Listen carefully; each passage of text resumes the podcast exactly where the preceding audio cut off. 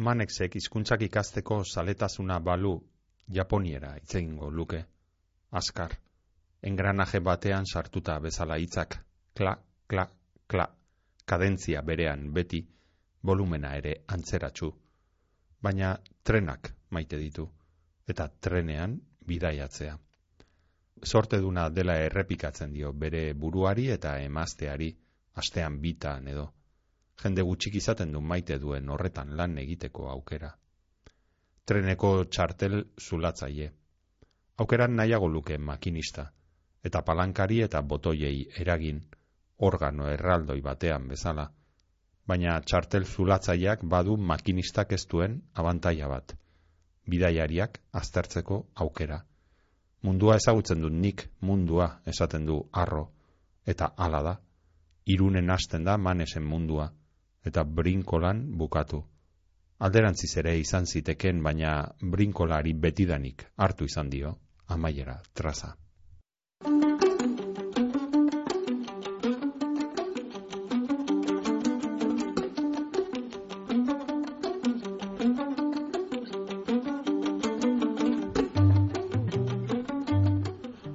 Olatz Michelena Larretaren arrain ezur bat estarrian ipuin liburua izango dugu berbagai gaurko irakurrieran saioan Olatz Michelena Larreta oi hartzunen jaio zen mila bederatzieun eta larogeita bederatzean idazlea, itzultzailea, zutabegilea eta irakaslea da.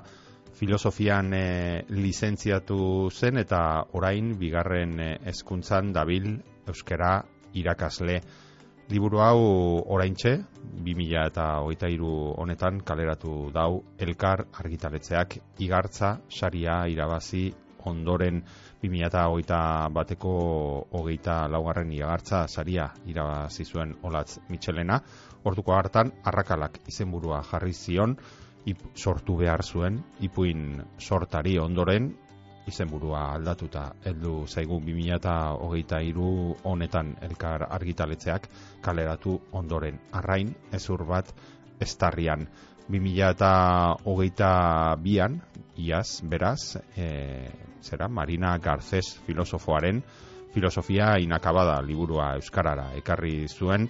Olatz Michelenak jakin argitaletzearen eskutik filosofia amaitu gabea izenburuarekin eta hause du beraz, berak, bere eskuz idatzitako lehenengo ipuin bilduma olatz mitzelenak, arrain ezur bat estarrian, eta liburua ekartzeaz gain, badakizue idazlea ere, disko batekin etortzera, gonbidatzen dugula. Kasu honetan, olatzek, maiz, e, miren, narbaitza, den lautada izeneko diskoa aukeratu dau. Zan maiz, edo miren narroaiza da musikaria ibarren jaioa, mila behatzen eta larogeita zeian gaur egun maiz ez izenarekin dabil, bakarlari, maiz eta taldearekin ere jotzen dituen eh, kontzertuak eta grabatzen dituen diskoak nola ez. 2000 eta amazazpir berriz, asko behar bada ezagutuko zenuten, napoka iria, bikote, bikotean 2005 bostean e, sortu zuen Ander e, Mujikarekin napoka iria taldea irudizko atera zituzten. Talde horren barruan eta ondoren 2000 eta amazazpian ekin zion miren narbaizak bakarkako bideari taldea desegin eta maiz ez izenarekin agertu zitzaigun berriro plazara diskografia luzea dauka bai napoka iriak hiru disko kaleratu ebazan eta ondoren bakarka maizek beste hainbeste e, 2017an e, hasita eta 2000 eta hogeita bir arte izan ere hause gaur entzungo dugun hause da kaleratu dauen azkeneko lana lautada izenekoa 2000 eta hogeita bian eta disko honetako kantuak gaur irakurrieran saioan.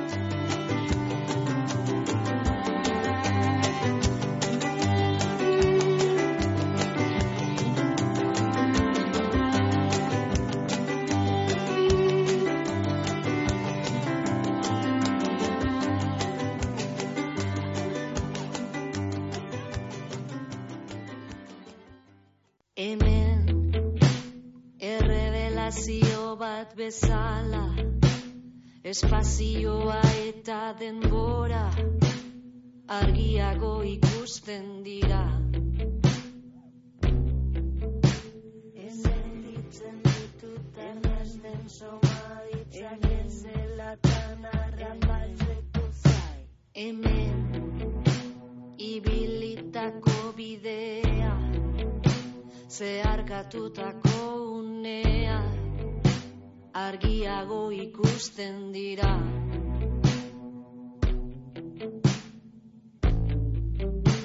Hemen gogoan nahi beste luza filamentu arteko utxa errez beteko zenuke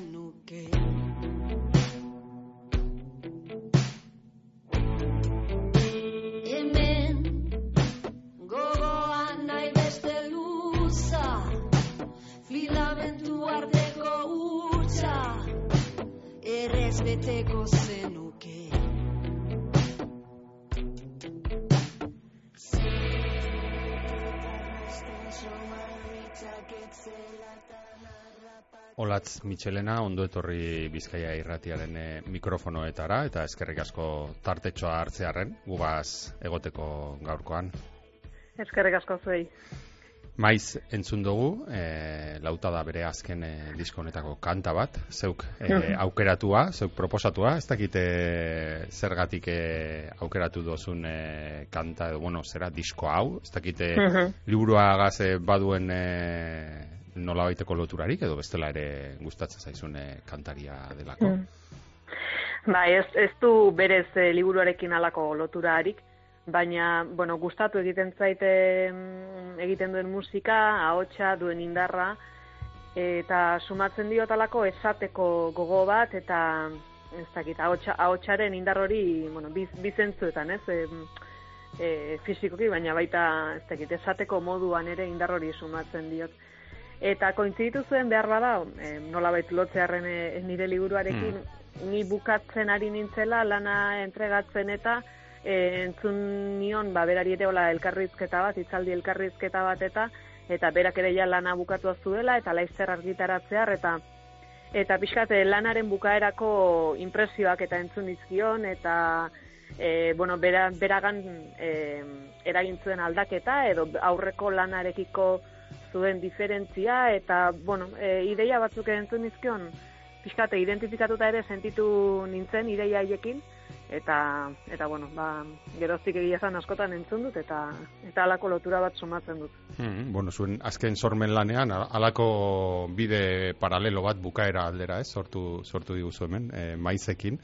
E, ez dakit bestela ere musikazalea zaren edo musika gustatzen zaizuna entzutea edo Bai, ba naiz, ba naiz, bai. Ez, e, kosta egiten zaite igual e, deskubritzea, e, musik, musikariak eta Mm. e, abeslari berriak eta deskubritzea hori pixka kostatzen zait, baina behin bat sartzen zaidanean, bueno, ba, behin eta berriz e, entzuten dut, bultaka ibiltzen dut, eta, eta bai, musika gustuko badut. Bai. Hmm. Beraz, obsesiboen e, klubekoa zara, ezta izan ditugu hemen e, batzuk. E, neu, neu ere alakosea ere ba naiz, ez? E, artista bat deskubritu igual, edo kanta bat, edo disko oso bat, eta horrekin e, igual egunak eta egunak bueltaka, ez? E, Bai, alako bai, bai, bai. zeo zer gertatzea izu zuri ere bai, ez? Bai, bai, bai, sartu eta, eta bueno, ezin atera, hortxe, barru-barruan. Eta idazteko orduan, ze hemen, bueno, ari gara ere egiten, e, zera gustatzen zaigu, la, bi zer- zerrenden kontu hau, ez? Eta bitan banatzen ari gara, elkarrizketatzen dugu ditugun e, idazleak, eta batean jartzen ditugu idazteko orduan e, musika entzuten dutenak, eta bestean isiltasuna behar dutenak e, sortzeko momentuan. Ez dakit zein Mhm. multzotan sartuko zaitugun zuk. Jo, ba, hor- hortxe zalantzan geratuko naizela uste, baina igual lehenbizikoan. E, hasiera xamarrean eta e, az, uste nuen, eta e, etxean aritzen nintzen idazten, isiltasunean, eta uste nuen isiltasuna behar, behar nuela erabateko idazteko. Baina gero deskubritu nuen e, kanpoan, e, idaztearena, ba, taberna edo kafetegin Mhm. batean jarrita idaztea, eta hango, bueno, erdi zarata, eta erdi musikarekin eta, eta horrela ere gustura aritu naiz. Eta, e, bueno, uzten badit behintzat e, ateratzeko aukera, soinu eta inguru horretatik e, pixkat abstraitzeko aukera, e, horrela ere gustora aritzen naiz. Hmm, bueno, Eh, beraz, bueno, rara abiz bat, bai, rara abiz Ba, bat eh, ba, zarela ba, dugu. Ze azkenan, bueno, gehienek normalean eh, isiltasunaren eh, zera bandoa eh, aukeratu Ja. izan dute, baina, bueno, zuretzat isiltasunaz gain, zera musika edo ez, eh, atzeko sarata horrek ez dizu Mm, askorik bai. molestatzen edo ez. Mhm, bai, izan daiteke, bai. Bueno, e, liburua gaur ekarri diguzun liburua, rainezur bat e, estarrian da, e, zure oraintxe, kaleratu berri dan e, ipuin, ipuin bilduma hau, e, normalean barrura salto egin aurretik azalean egiten dugu geldi alditxo bat. Gustatzen zaigu azalaren inguruan e, berbapur bat egitea azken batean, beti esaten dugu, bai irakurleak e, ikusten duen lehenengo, lehenengo Ja. gauza da azala.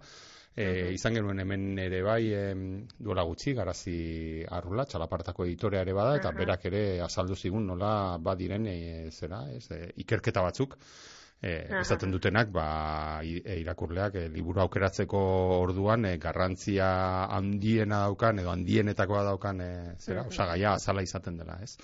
Ez dakit zelan izan zen, e, bueno, zure kasuan oso azal eder eta deigarria e, deigarriarekin dator zure zure ipuin bilduma hau, ez dakit zelan izan zen prozesua, ez dakit, e, bueno, batzuetan argitaletza proposatzen du, bestetan idazleak, eta bueno, hori goten dira. Bai. Ez dakit zelan iritsi zineten, nola izan zen e, azal eder honen historia. Bueno, nire kasuan egia zen asko kostatzen zait e, irudiak e, irudikatzea. E, ikusi aurretik esatea, ba, bai, e, gustatzen zait edo etzai gustatzen. Eta hasieran nik ez nuen, e, ez nuen, e, hola, ideia argirik eta planteamendurik. Eta beraz, e, ar, bueno, argitaletxetik, hau Xabier Mendigurenek e, proposatu zidan, bueno, aurretik ikusi genuen beste e, proposamen bat ere, bueno, ez gintuen e, konbentzitu ez bera ez ni, eta orduan berak proposatu zidan, ba, pixkat ipuinen, e, ipuinetan kontatzen den aria edo ari batzuk nolabait e, ekartzearren, ba, ba irudikatzea e, kafetegi edo taberna, ba, giro egunerokoan normala izan daiteken giro bat, eta hartan agerzitezela erdi gizaki erdi animalia, malako, mm, bueno, e, deskolokatzen edo, ez, pixkate lekuz kanpo guzten gaituen e, irudiren bat, e, eta orduan, ba, hortik edatorrez, e, ipuinetan agertzen diren, e, bueno, ba, katua eta saia, eta, bueno, hor elementu pare bat e, daude, ba, pixkat hori egunerokoa, eta egunerokotik ateratzen den, eta, e, ez dit, absurdura, edo, edo egunerokotik kanpora behintzat eramaten gaituen e, puntu hori elkartzeko ideia hori, ba, ba, argitaletxetik egin zidaten, eta gustatu zitzaidan, eta gero, bueno, ba, ba ilustrazio horiekin e, geratu zen. Hmm. Hasieran etzen eukan argi, baina orain e, gustora, gustora azal honekin edo geratu zara. Bai, bai, ideia e, gustatu zitzaidan, gero behar bada estilo aldetik eta irudia aldetik, ez da niri gehien e, gustatzen zaidan estilo, baina, baina bueno, ideia aldetik eta bintzat, bai. bai. Hmm. Zaila izaten da ez e, ipuin liburuetan, naiz eta beti badagoen, edo gehienetan badagoen ari bat, ez, ipuin denak lotzen dituena, gero Mhm. hitz egingo dugu ea ze Bai. ari den hori zure, zure liburuan ez, baina beti da zaila e, denak nolabait labur bildu edo barne bilduko dituen e, azal bat e, topatzea, eta azalaz gain ere bai, izenburu bat, izan ere hori da beste Mhm. osagai garrantzitsuenetako bat, lehenengo begikolpe honetan, arrainezur bat estarrian aukeratu duzu, ez dakite izenburura nola iritsi zinen, hasieratik Mhm. bazen aukan izenburua, ondoren izan zen, eta batez ere nola, nola lortzen da izenburu bat, e, ipuin, bueno, hain desberdinak egin batean, naiz eta gero, Mhm. bueno, bauten lotura batez, oie guztiak Bai. e, barne biltzeko edo. Bai. Ba, bueno, bukaera xamarran izan zen izenburua, ze aurretik e, bazuen e, beste izenburu bat, e, bueno, lan hau azkenean e, igartza Hmm. lehiaketara aurkeztuta e, joan da aurrera, eta, bueno, igartza lehiaketara aurkezteko, ban, e, proiektu bat, eta, bueno, izenburu batekin aurkeztu nuelako arrakalak jarri nion Hmm. e, orduan, e, eta pixka bat e, ideia bazen, bueno, ba, ipuinetan agertuko dira alako min edo zauri txiki batzuk, eta e, bueno, ba, ideia hori e, lotzen jasotzen zuen e, hitz bat, ez? Baina iruditzen zitzaidan idatziala orokorregia zela eta eta eta batez ere konturatu nintzen ipuinak idatziala Bueno, bazela min bat edo zauri bat, e, behin eta berriz e, ateratzen zena, errepikatzen zena, e, lotura zuena ba, e, isiltasunarekin edo komunikazio faltarekin esan gabeko edo ez, ezkutuan Hmm. gordetako edo min ematen zuten e, kontu hoiekin hitz hoiekin. Eta ba, orduan argi xamar ikusi nuen ja izenburu aldatu egin behar niola. Arrakalak orokorregia zela eta eta aldatzea komeni zela eta eta gero ba bukaera xamarrean ja baina bueno i- ba idatzitan dituen ipuinetako ipuinetako batean bueno esaldi batek iruditu zitzaidan bazuela mm, indarra edo irudi batek eh, bazuela indarra arrainezurraren eh, horrek. Eta eta bueno horixe proposatu nion eh, editoriari izenburu bezala eta gustatu zitzaion berari inguruko ere. Bai egia zen ta bai ni ere komentzitu ninduen. Hmm. Prozesua ez da, ez da erreza, ez, izenburuaren eh, bilaketa, bilaketa hori, gero gainera, e, zera ipuin bakoitzari ere bilatu behar zaio izenburua, ez dakite erraz aurkitzen diezun ipuinei izenburua edo, edo kosta egiten zaizu, e, nolabait, azirako goiburu hori e, topatzen. Ja. Eh, ah, eh, hortxe erdibidean ez dakit.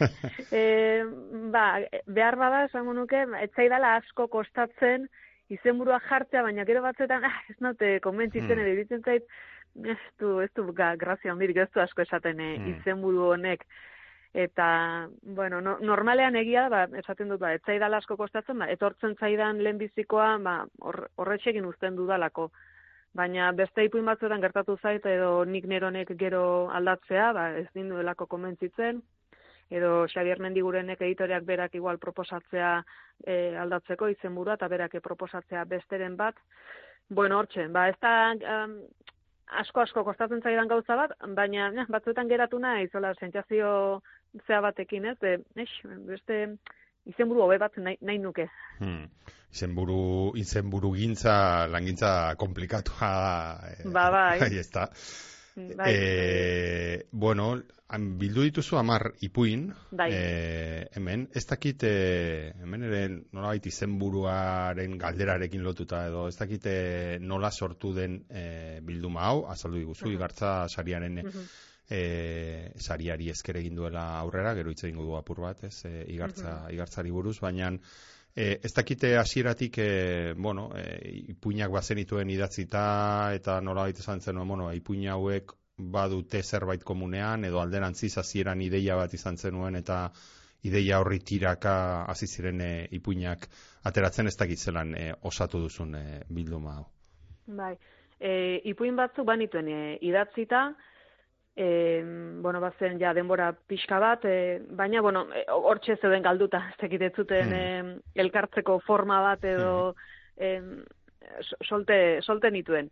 Ta, bueno, sar, gogoa sartu zitzaidan, bueno, aurrekotan ez bezala, e, bueno, idazteko lanari serioago ekiteko eta eta nire buruari mm, proposatzeko, bueno, noan idaztera, baina serio. Hmm. e, pixka bat eh, zentzu batekin edo ideia batekin edo zerbait handiagoa egiteko asmoarekin. Eta mm, orduan gehiago hori hori izan zen, pixkat eh, tira ninduena, eta hortaz eh, idatzi nituen beste ipuin pare bat, lehenagoko beste pare bati e, gehituta, ba, e, lehiaketara aurkeztu nituenak, eta eta bazuten bai e, ari bat berez ez mm, kontzienteki gala pentsatuta nuelako ze ba ipuin pare bat nahiko zarrak ziren beste pare bat ba, orduan esortu nituen lehiaketara aurkeztu ahal izateko baina bueno ba mm, nahi gabe ere ba idazten jarrita pixka bat ba e, hoxe, ateratzen zitzaizkidan ezin egon, edo gizakiaren pixkate puntu ilun, edo min, hoiek e, Mhm. biltzen zituzten ipuinak. Beraz, e, ari nagusia, ba, horixe, horrexek izan behartzuela argi ikusi Mhm. nuen, eta gero, e, jarraitu nuen e, idazten, ba, ari nagusi hori buruan edukita, baina, bueno, ez nuen e, argi ez zenbat ipuin izango ziren, ez ipuinetako bakoitzak e, ze, bueno, ari nagusi horren barruan, ze ari txikiago edo ze gai izango zuen hori ere ez nuen argi. Ideia orokor batzuk banituen, ba hontaz hitz egin nahi dut edo hau Hmm. kontatu nahi dut edo beste kezka hau ere badut, baina etzen egia zan, hola eskema ordenatu eta eta Hmm. antolatu bat. Hmm, beraz, eh, esan dezakegu ari hori aurkitu zenuen eh, momentutik aurrera nolabait, Aha. eh, bazenuela, bueno, testu inguru bat, ez dakite momenturen Bai. batean igual eh, pixka bat urrengoak idazteko orduan, ez dakit testu inguru horrek eh, nolabait eh, behartu ote zintuen eh, idatzi nahi ez zenituen gauza batzuk idaztera edo libre sentitu zinen hor eh, hor barruan testu inguru horretan, ez minaren Bai. kontua hau, ez eh, komunikazio, inkomunikazio kontua hauek, ez dakit hor Mhm. gero Bai. ondo edo momenturen batean esan zenuen, ah, ba, orain ez dakit idatzi nahiko nuke maitasunaren Ja. inguruan, edo... Ez, egia esan, hori esan duzun bezala, ez? Ba, hori- testu ingu- testu inguru hori jarri nion nire buruari eta testu inguru horretan ea zer kabitzen zen, hori pentsatzen aritu nintzen, eta bueno, ba, ontaz idatzi nezake beste hartaz. Eta ez eroso sentitu naiz ez dute e, hola, aldatzeko gogorik sentitu, e, baina bai egia da neurri batean nire burua ikusi dudala edo somatu dut jo, idazten hasi eta nahi gabe ere, ba, ba hori, minetan eta zaurietan eta lokatoietan bueltaka berriz ere, eta, eta ez, jo, ez aldatuko, eta beste zerbaiti buruz idatziko berriz ere ari, naiz bani, e, hori, isiltasunari edo e, ezin ezanari buruz izketan, hori bai sumatu dudala, baina, bueno, hori ate, osea, atera egin zait, eta orduan beraz, uste dut, testu inguru ongi jarrita zegoela, ze nire gorputza eta nire burua momentu horretan, ba, ba testu inguru horretan zegoen, non bai. Hmm. Baina bai ikusi dut nire burua, pixka pentsatuz, jo, ez aldut idatziko beste zerbait, pixka diferentea. Ez dakit orain damutu zaizun, ze, bueno, hau, normalean bukara alderako usten dugu, baina tira, e, ingurukoek edo irakurleek, ez, ez, igual hasi zaizkizulako esaten, jo, ba, idaztea zenukan zerbait alaiagoa, edo, ez, alako, alako kontuak askotan entzuten dira, ez dakit, igual orain damutu zaizun, eta, jo, Ba, ez, da, bueno, ba, hola, onarpen fasean nago, eta lehenago egia zan, na, nire burarekin argi xamar banuen, e, ba, kontu iluntxiago hoiek edo eh, gustat, gustatu edo hoiek Hmm. erakartzen autela edo hoietan gustura aritzen naizela, banuen na, nahiko onartuta ja adintxo bat ere baduguta. hmm, Baina bai, oan egia da tokatzen dela inguruko iesatea zergatik hau ba, ba, bueno, ba, atera egiten zait, gustatu egiten zait, egia zan interesatu ere bai, e, fokua hor jartzea Hmm. eta eta ba ez ba, ba, bueno, ba, egia da beste askok e, hitz egiten dute kontu alaiago ez eta hmm.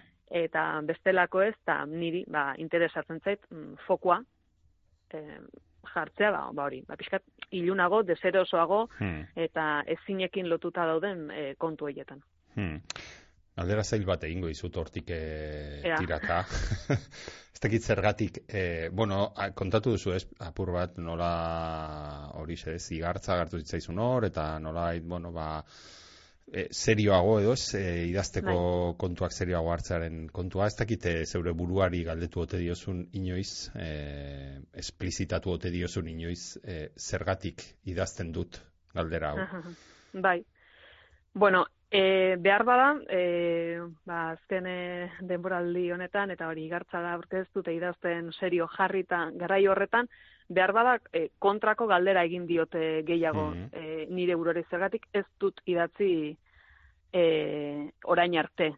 Ze, e, hori gezurra ere bada, ze, bueno, Hmm. gaztetxetatik edo betidanik idatzi izan dut tarteka, solte, ipuntxero, ipuntxoren bat edo beste, pixkate lehiaketen aitzakian edo akulutzate lehiaketaren bat edo beste hartuta, bueno, bergarako idazle eskolan ere ibili nintzen. Beti be- izan dut aldean e, idazteko gogo edo e, zaletasun hori, baina oso mm, oso intermitentea eta ez dakit deskafeinatu xamarra behar bada Hmm.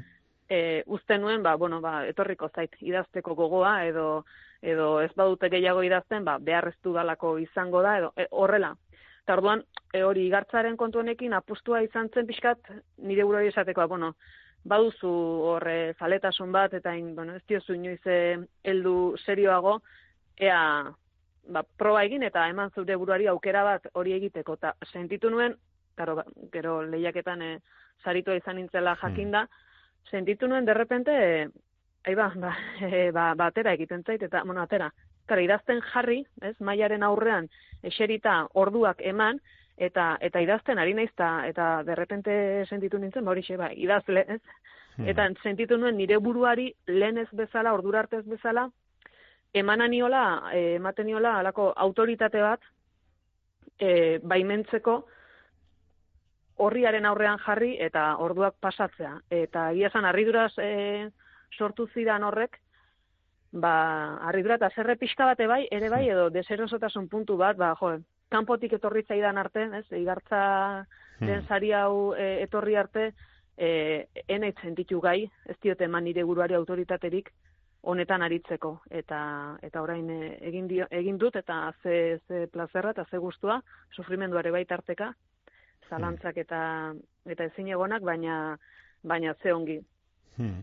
Igartza ezagutzen ez duena entzat, bueno, ba, elkarrek, behazain, e, behazain egudalak, ez, eta kafek eh, antolatzen duten, e, bueno, beka sistema daukan lehiaketa bat da, ez da, Bai. zuke aurkeztu lagina, eta, bueno, irabazle suertatuz gero, urtebeteko epea, ematen dizute, e, liburua, liburua osatzeko, ez da gizelan eraman duzun, e, bueno, epearen e, kontu hauek, eta urtebetean e, lana egin beharra, edo ez da gizelan izan zen, zelango, zelango horatzen duzun e, prozesu, prozesu hura.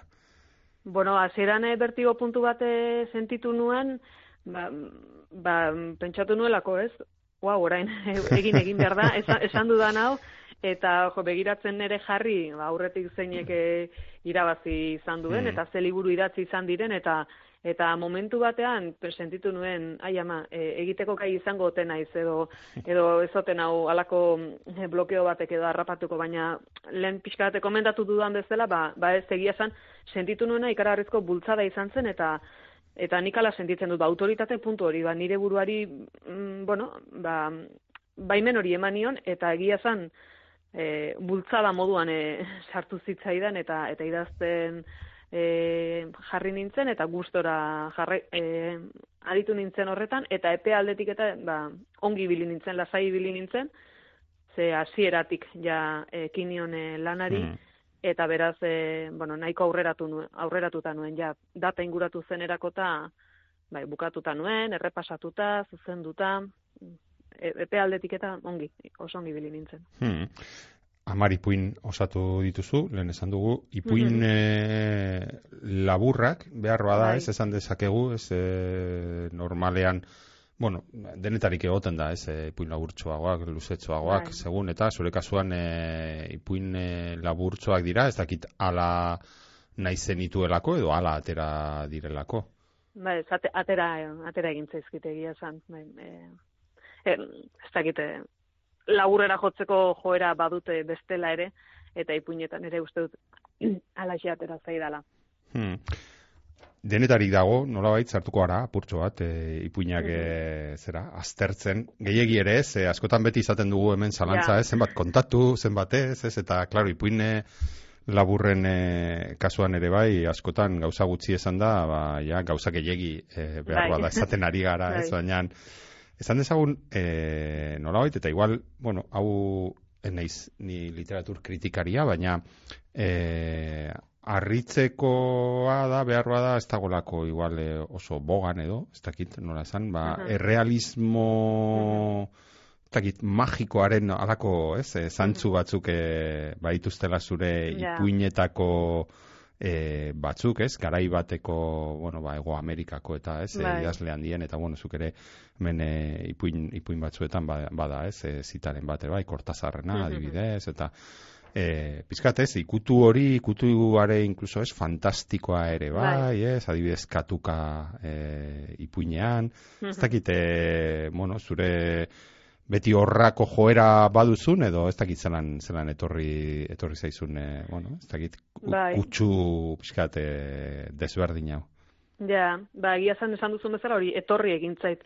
E, ba, ba, irakurtzeko ere ba, gustuko izan dudalako eta esan duzun bezala, ez, Ego Amerikako Hmm. e, idazle batzuk eta literatura ba, oso oso gustura irakurri izan dudalako, e, bueno, Julio Cortazar izan zen, hola, bueno, ba, nire ez dakit, irakurketen ibilbidean edo izan dira e, idazle batzuk, ba, i- liluratu nautenak erabat eta eta, bueno, ba, dakit, ikuspegi aldaketa edo, edo beste non, nonbait utzi nautenak, ez? Eta Julio Cortazar horietako bat izan zen, eta egia zen, ba, ipuingile bezala e, eta oraindik ere, hola, gogokoenen e, artean daukat.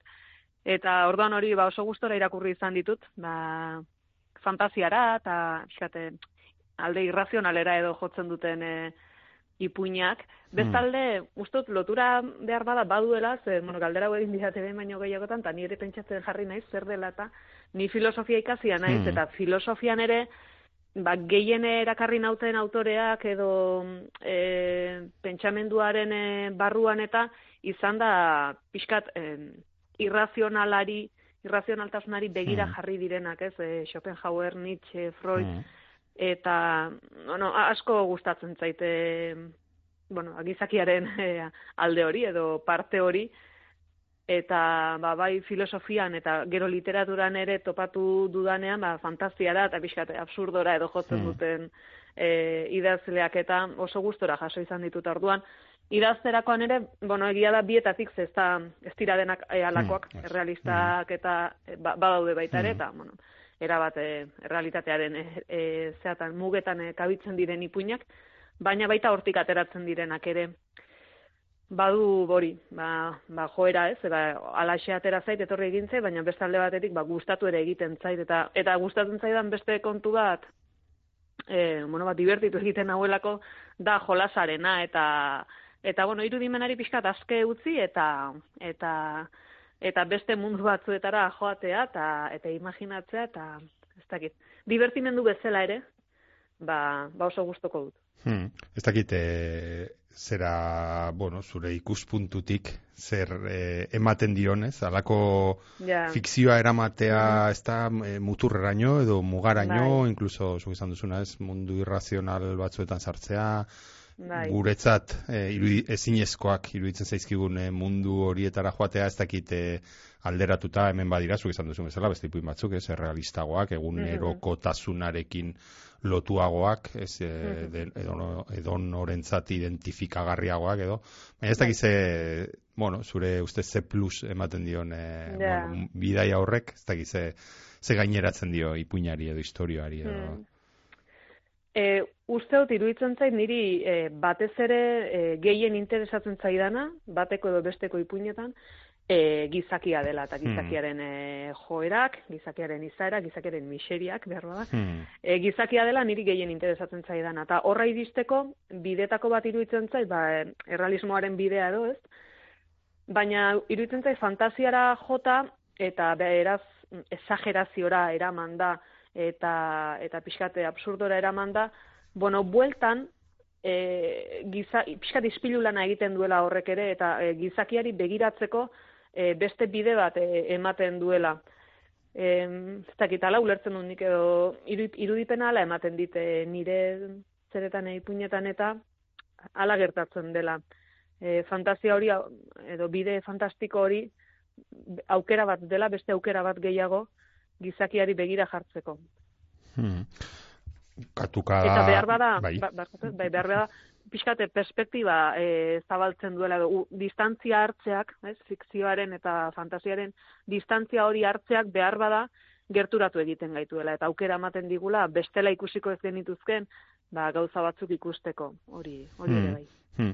Katuka da behar bada dierazgarririk igual Bai. nabarmenena, ez da fantastikoena, esan dezagun, baina, bueno, badira beste batzuk, gurutze garamak adibidez, Bai. ere bai, ez? Hor bada zerbait gertatzen ari dena, oso ondo ez dakiguna zer Mhm. den, baina apur bat irreala behar bada ematen duena, edo ez? Ja.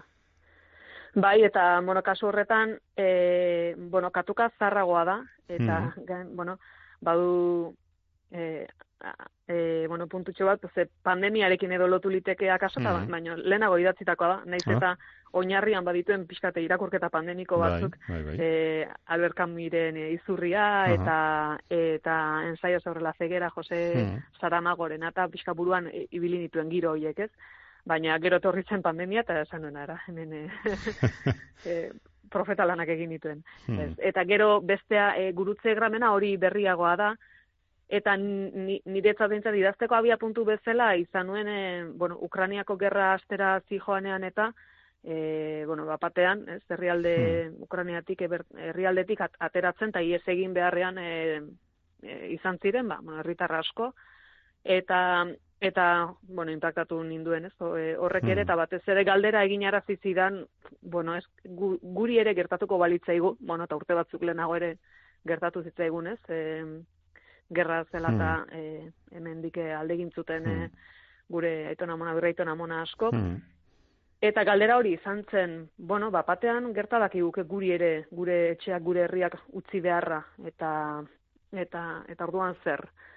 Bera, eta ez, ez nuen nola e, zehaztu ipuinean, baina bai, e, transmititu nahi nuen ezin egon hori bez, de, derrepentean ezin egon beldur eta eta aldegin behar hori. Hmm.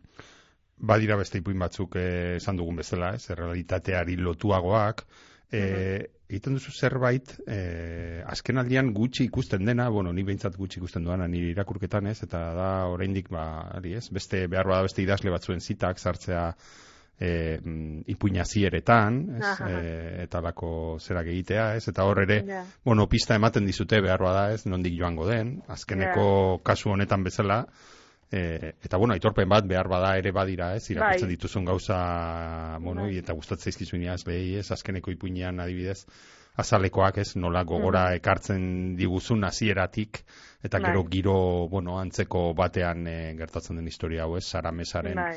un amor e, novela Mhm. entzutetsu hori, ez dakite, bueno, kasu honetan, hori ze, ez, errealitatearekin lotuagoa, ez dakit hor zelan sentitzen zaren, ez, e, ipuin, ipuin hori idazten fantasia pizkarate alboratuta, herri txiki bat, e, bertako Mhm. giroa, e, ez dakite, zilunagoa, ertxiagoa, Bai. ez dakite, ze, zelan sentitzen zaren, e, zera, terren horietan. Ja, bai, ba horretan dek gustora eta eroso sentitzen naiz, naiz e, gustatzen zaitera berean e, ba, hori deskribapen horietan sartzea eta pertsonaien e, pixkat, e, psikologiak e, aztertzea eta eta xehetzea eta eta hori irakurleari ematea ba e, hori irakurtzen ari den pertsonaia hoien bueno jokabideen bueno, zergatien berri edo pixkat pertsonaia horiek eraikitzea, ez? E, zergatik jokatzen duten modu batera edo bestera eta haien e, bueno, buruetako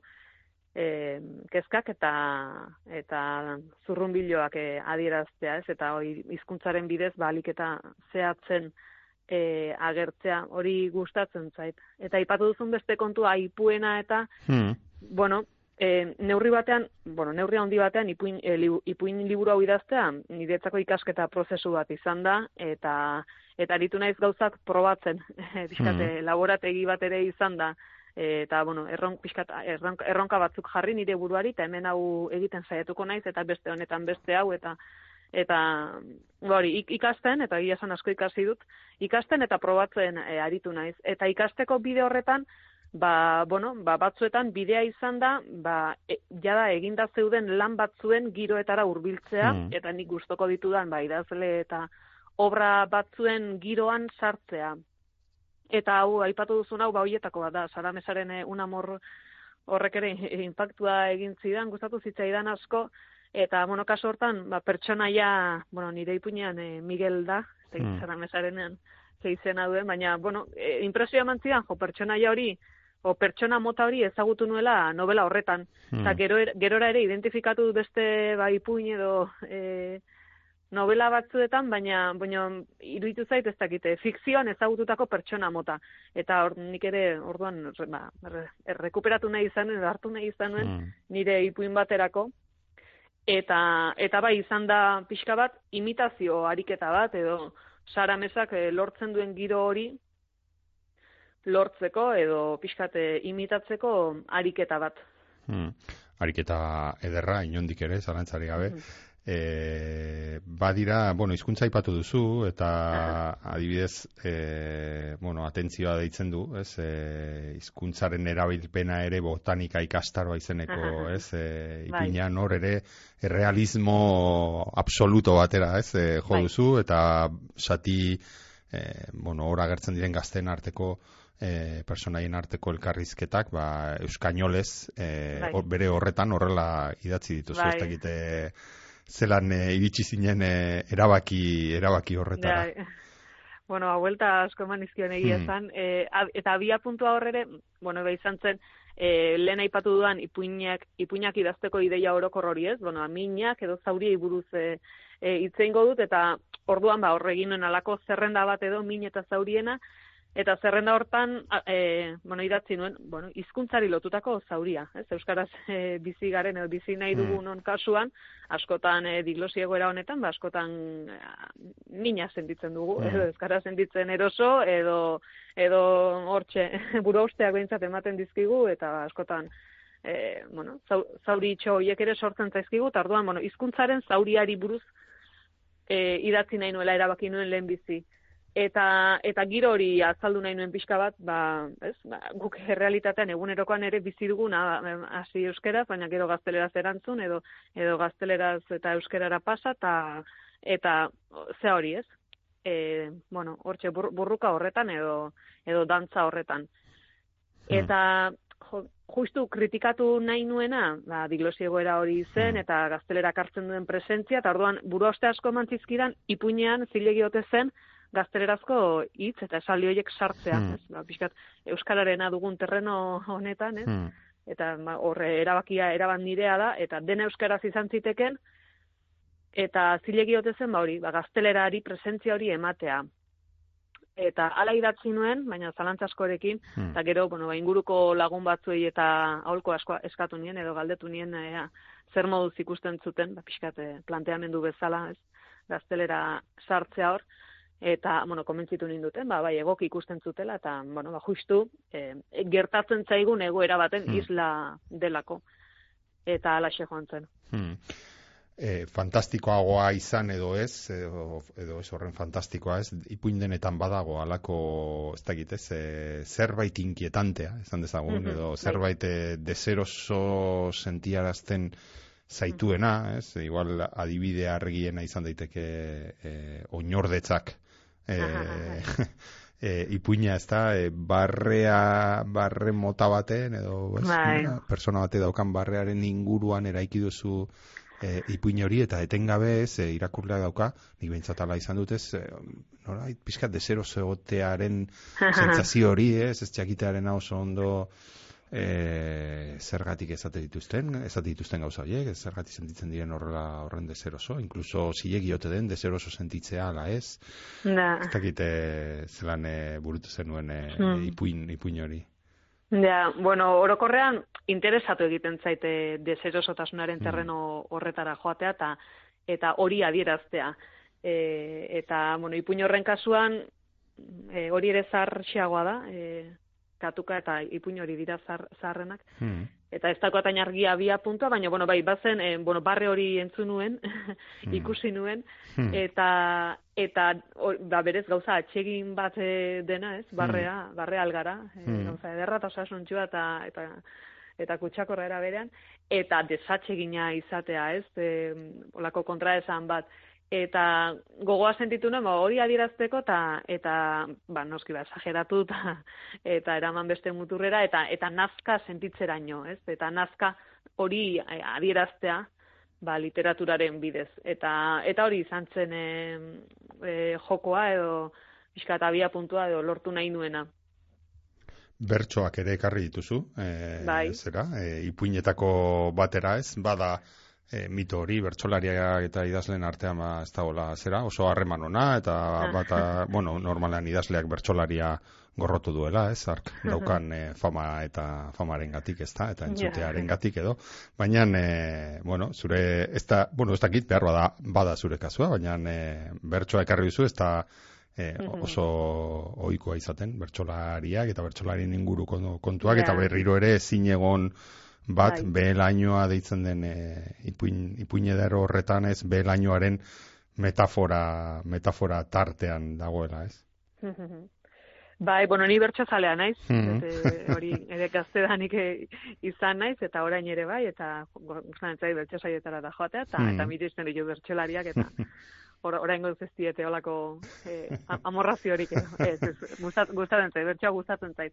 Eta hori, ba horre ere ezin egon bat eh, adierazi nahi nuen, eta bueno, irudikatu nuen, bueno, publiko handi baten aurrean, bat batean, ba, isilik gelditu den norbaiten eh, irudia nahi nuen, eta ba, aukera bat baino gehiago aritu nintzen pentsatzen, eta esan, bueno, ba, ba bertsolaria, Ni- niretzat bada gertuko figura bat, edo, bai, e, gertu, e, gertuko egiten zaidan zerbait, eta, bueno, hori horregatik e, hartu nuen bertsolariaren figura.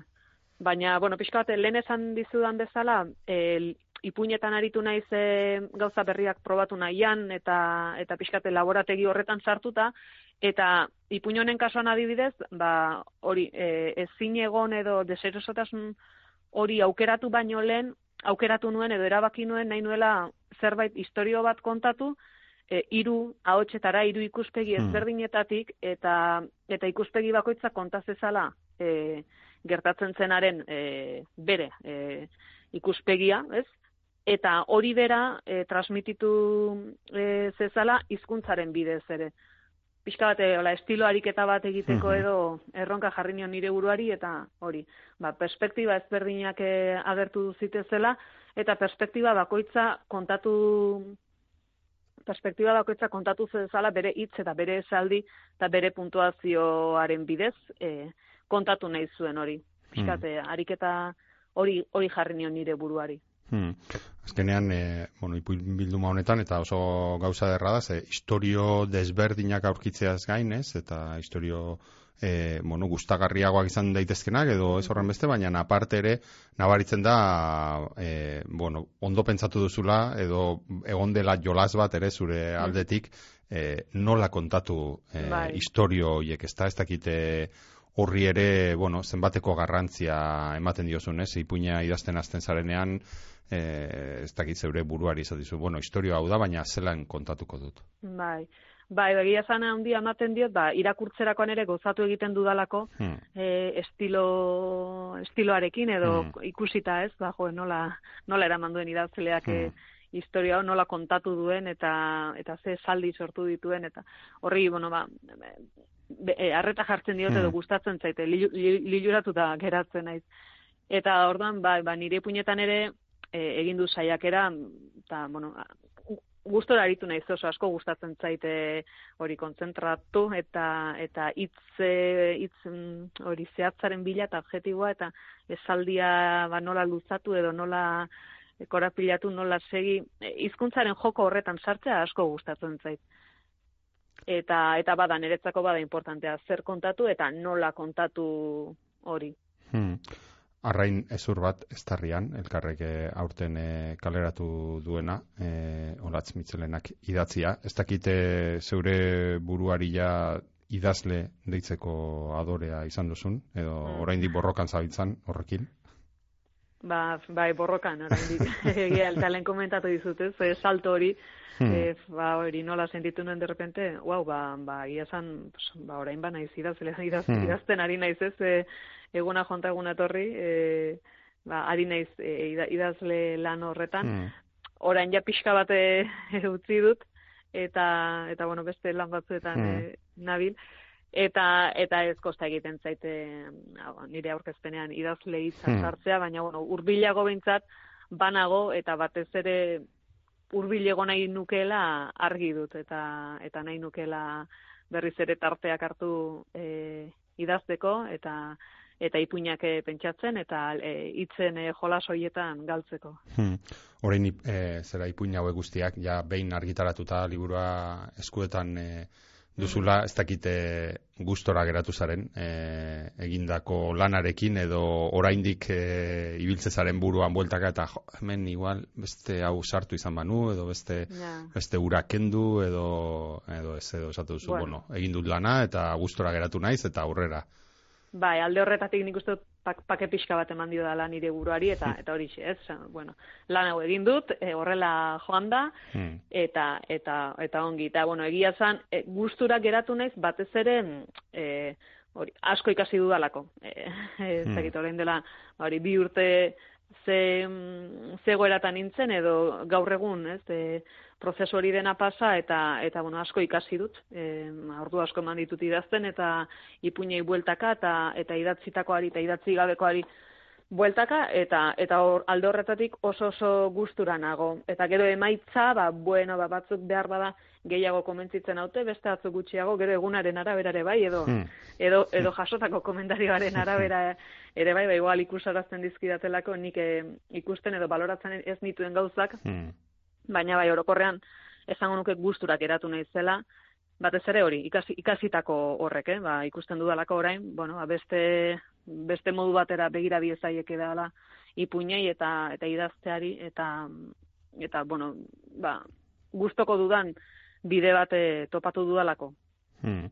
Gustora geratu zara, esan diguzu ere bai gustora, bueno, zeure burua idazle lanetan, beraz pentsatuko dugu e, idazten segiko duzula eta behar bada, ba, irakurri ahal izango ditugula Olatz Mitzelenaren, e, bueno, ez dakit ipuin, edo novela, edo poesia, edo bertso, behar bada, gehiago au, e, aurrerantzean, edo.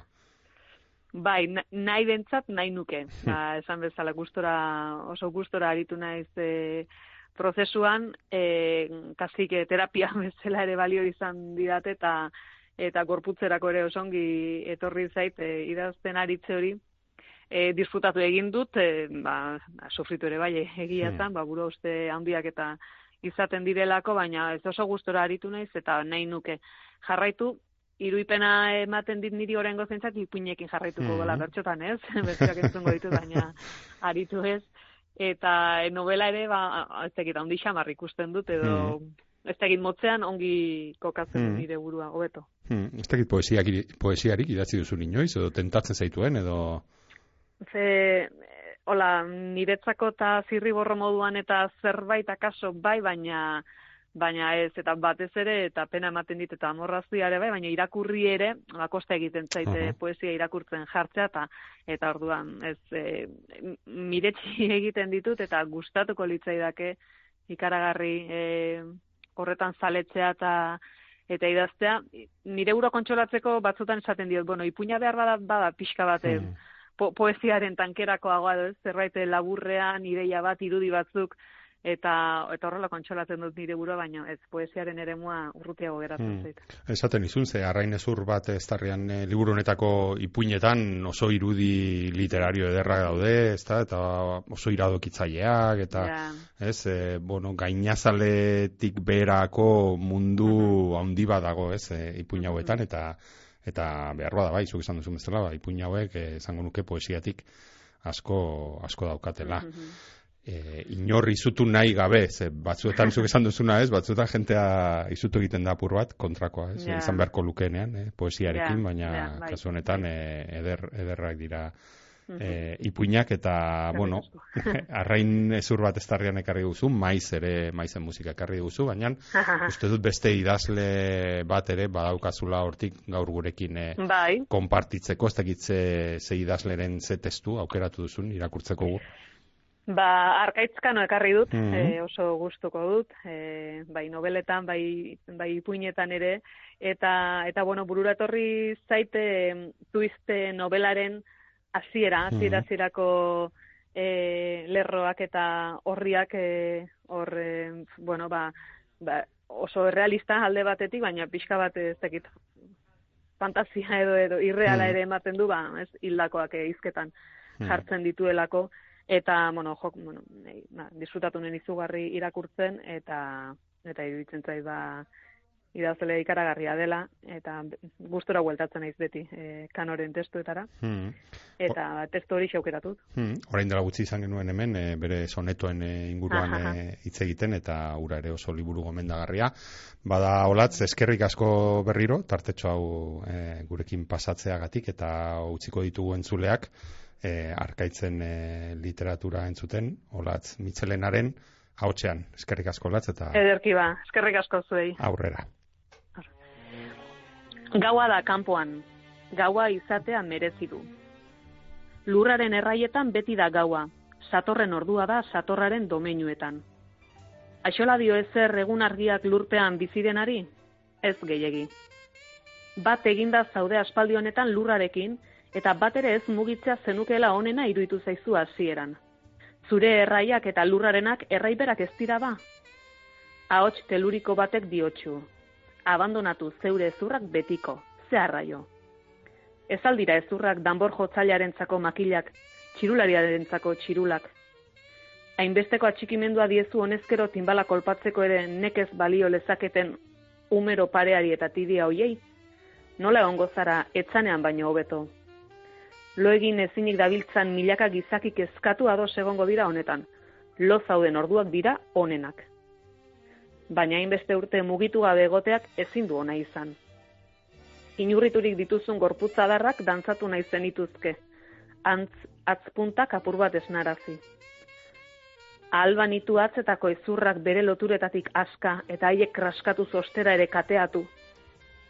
Matrailezun- Matrailezurren ordez, aginlariak molde ateratzeko erabilioi duen igeltsua ote duzun sentipena. Begiak zabaldu ere kostata. Zure artean, etzuan oso arteza baltsamatu ninduen morroia. Lurra baino sikuagoa den hauts zuri batek hartua dizu garunaren parte bat. Desmemoria, magnesioa, karea. Zenbat denbora behar du gorpu batek usteltzeko? Sei, zortzi, hamar urte? Antropologo forentxek diotenez ezetasunaren arabera. Proba egin nahi?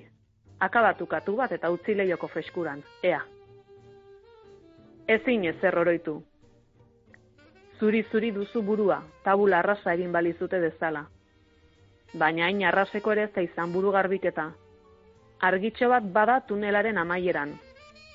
Poxpoloari horixe hartu atzartean eta tira matazari apurka-apurka. Hain fina den harino atzeman ezin hori desegin ez dakizun, kontu handiz. Zerbait zerbait gogoratzen duzu bai. Esaldiak eraikitzeko eta hitzak lotzeko gai zara. Sintaksia zara gramatika hutsa. Nortasunik gabeko hitz saldoa. Laester berreskuratuko duzu berriz ere memoria. Amnesia handi xamar bat besterik ez da, kolperen bat jasoko zenuen auskalo, nagiak kendu behar dituzu, esnatu berriaren aje trumoitxua uixatu, tekila mozkorraldi baten bestondo bozitza, tekila edo zena zela, duela hogeitak aurte edaten zenuen pozoi destilatua. Ez, dagoeneko jabetu zara horretaz, zurea ez da belarretatik altxatu, praketako belar izpiak astindu eta bidezidorrean gora, xarmangarria zira txistuka jarraitzea bezain erraza izango. Kostabe hartzaizu ederki kanpora irtetea.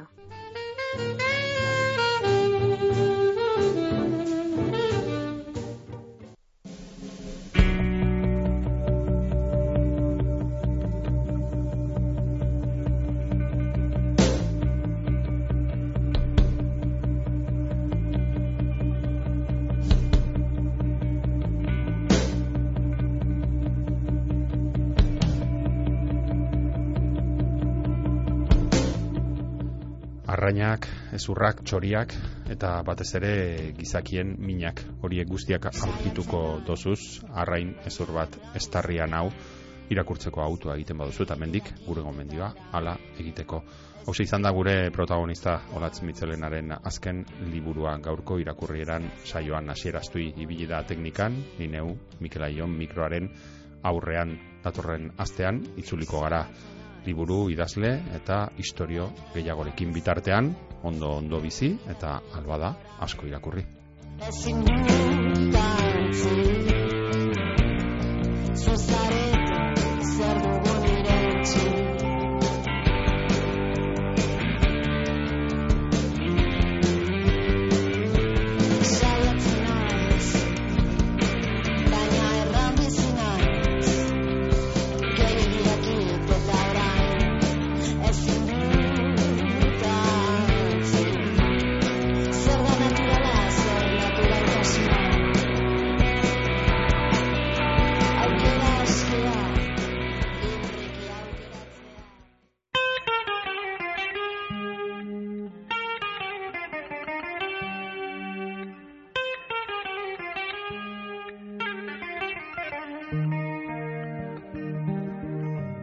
Hau izan da gaurkoz irakurrienan saioak emon dauena.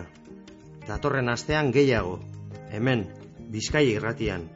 Euskaldun guztionzat, Bizkaitik, Bizkaieraz, geure literaturaz, luze eta zabal jarduteko tarte hau, irakurrieran. Ta ez aztu, idazlearen lana bogan egitearen parekoa da, gogorra askotan. Idazleak idatzitakoa irakurtea ostera, etxean lagun arte honean giro epelean egotearen bestekoa da. Atsegin utza. Ba, gure saio hau aditzea zer izan gura geunken eta zuekaz batera ordu betez egan egin alizatea. Eta hegaldiaren itzuleran barriro irakurtzen hasteko jakina. Irakurrieran dagota benetakoa atsegina. Datorren asterarte, Ondo izan eta gogoko baduzue, segi gure sintonian.